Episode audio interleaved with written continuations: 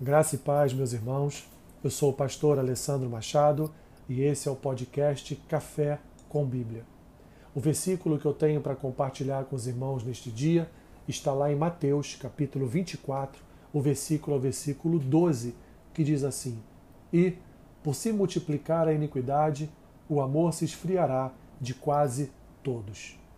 Em seu sermão profético no Monte das Oliveiras, Jesus profetiza sobre os acontecimentos dos últimos dias, aquilo que ele vai chamar de princípio das dores, fatos que abrirão o caminho para o fim de todas as coisas, ou para a consumação de todas as coisas.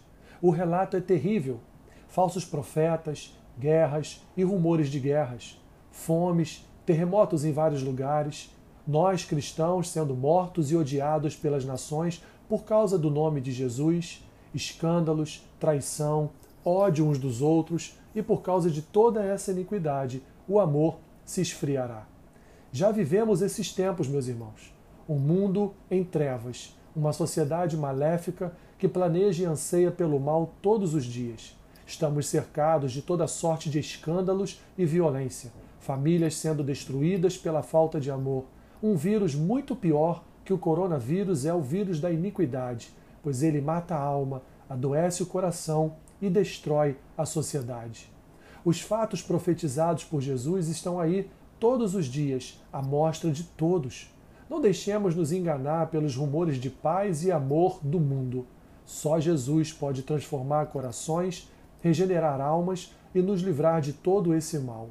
Ele protege o seu povo e os guia por um caminho eterno. Sua mensagem é para os seus que compreendem e reconhecem sua voz. Ele nos chama a atenção para perseverarmos até o fim, mesmo diante deste terrível e assombroso quadro.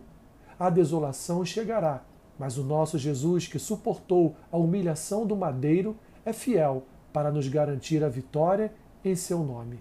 A iniquidade corrompe os alicerces do amor, mina as colunas da esperança e destrói as bases da fé.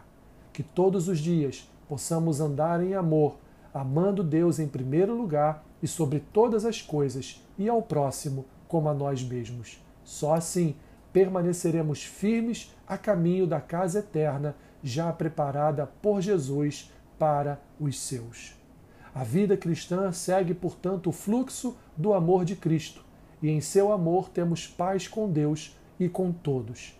Ame, pois Deus é amor. Pai, ajuda-nos todos os dias a não permitirmos que a iniquidade venha tomar conta do nosso coração e, como resultado deste domínio, o nosso amor venha se esfriar.